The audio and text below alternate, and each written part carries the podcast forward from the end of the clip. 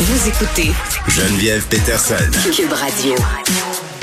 Docteur Evelyne Joubert, qui est là pour la dernière fois cette saison. Salut Evelyne. Evelyne, qui est médecin vétérinaire. L'été est à nos portes. Ça fait quand même déjà un petit bout. On a eu une vague de chaleur au mois de mai, là, ce qu'on avait à peu près jamais vu. Si tant qu'il y a des gens qui ont déjà parti leur piscine. Euh, puis moi, la question que je me pose tout le temps, Evelyne, c'est euh, est-ce que j'ai le droit ou est-ce que c'est OK? Est-ce que c'est sécuritaire et même acceptable de faire baigner mon chien dans ma piscine? Je vois souvent ça sur les médias sociaux, des propriétaires de chiens qui mettent des dispositifs pour que leur Pitou puisse monter, descendre de façon autonome dans la piscine. on voit des chiens sur plein de plans d'eau là au Québec aussi. Moi personnellement, je fais du paddleboard avec ma chienne, mais elle porte une veste de sauvetage. Oui, ben c'est sûr et certain qu'il peut avoir des, risques, surtout s'il n'y a pas de surveillance. C'est un peu comme des enfants. Là, ça ne permet pas aux enfants d'aller euh, faire euh, de la baignade sans aucune surveillance. Mais quand il y a de la surveillance, euh, s'ils ont justement une veste de flottaison ou des trucs comme ça, euh, ça peut être euh, tout à fait cool. Une, une bonne activité. Il y a des bienfaits donc pour pour les chiens d'aller même dans une piscine privée, là, une piscine d'eau qui est pas un lac là, ou une rivière. Oh oui, il y a certainement des bienfaits. C'est sûr que, en fait, la plupart des bienfaits peuvent ressembler à ceux que nous aussi on peut avoir. Là, entre autres, que nager, c'est une excellente activité physique. C'est très bon pour le cardio, puis c'est surtout bon pour la masse musculaire.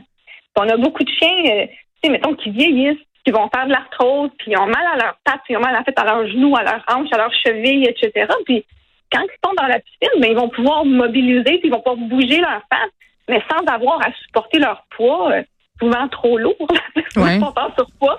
Fait au moins, ils profitent de faire bouger leurs pattes, renforcer leur masse musculaire, mais sans avoir la douleur associée au fait de marcher ou de devoir euh, mm. se déplacer là, au sol. Fait que c'est vraiment excellent pour ça. Une belle activité physique. Oui, mais le clair dans les piscines ou les piscines au sel, c'est pas dangereux pour leur peau? Ben, idéalement, c'est sûr qu'on va se rincer. Tu comme nous, on baigne, on okay. aller prendre une douche là, parce que c'est pas bon pour notre peau. Ben, pareil, on peut rincer là, après ça là, notre chien avec euh, une petit jet euh, d'eau fraîche. Là. Puis est-ce que c'est vrai qu'il y a certaines races de chiens qui ne savent pas nager? Il y a plein de gens qui disent Ah, les carlins, les bulldogs, ce type de chien-là, ça coule au fond. Est-ce que c'est vrai? C'est une légende urbaine? ben écoute, faut, faut voir qu'elles font quand même des gros thorax, des grosses Oui, il me semble que c'est pas tellement ergonomique un bulldog anglais.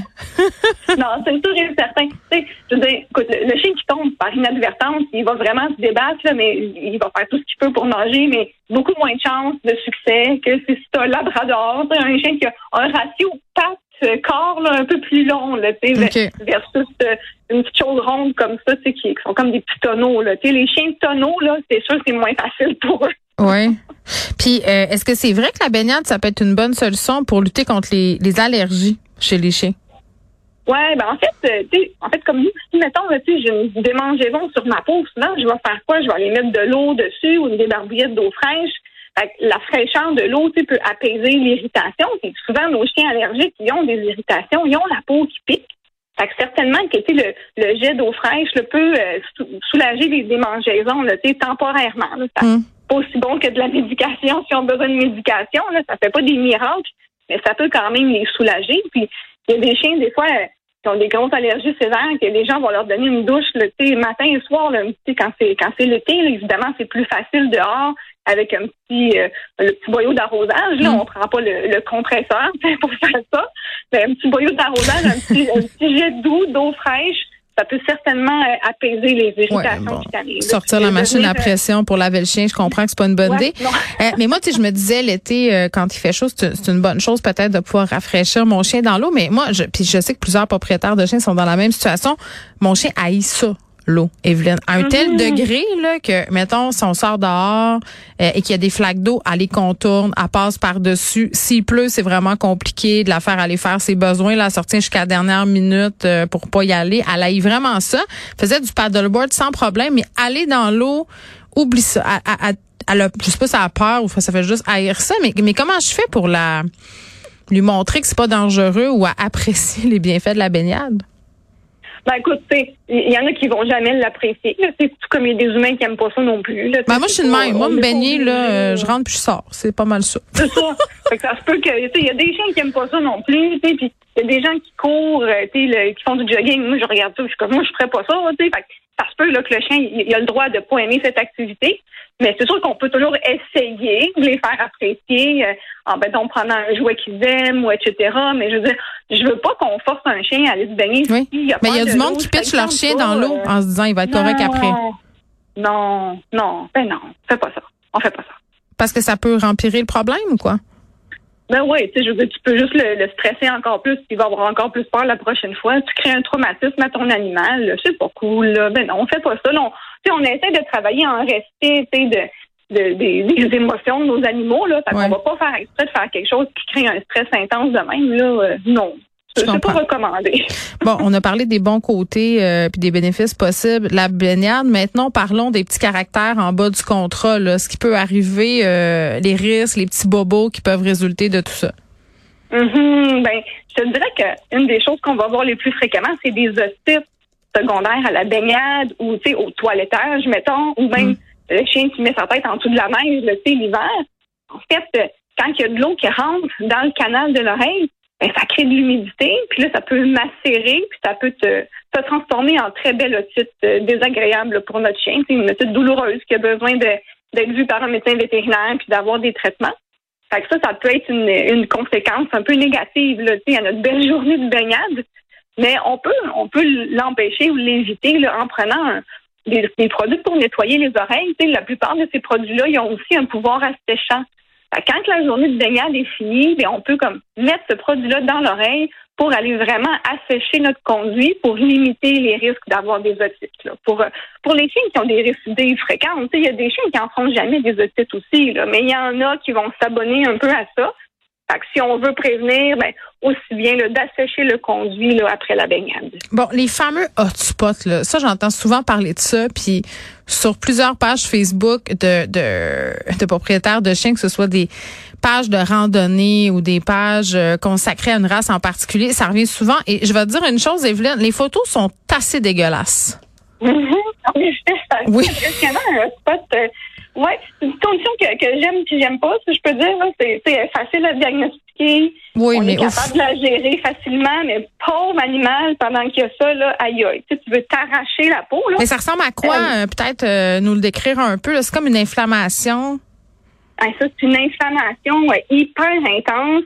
Euh, fait que c'est la peau qui est très, très rouge, qui pique énormément. Le chien se gratte. Là, il veut vraiment, il est pas content. Il veut arracher sa peau. Là, ça vient tout mouiller la, la peau suinte.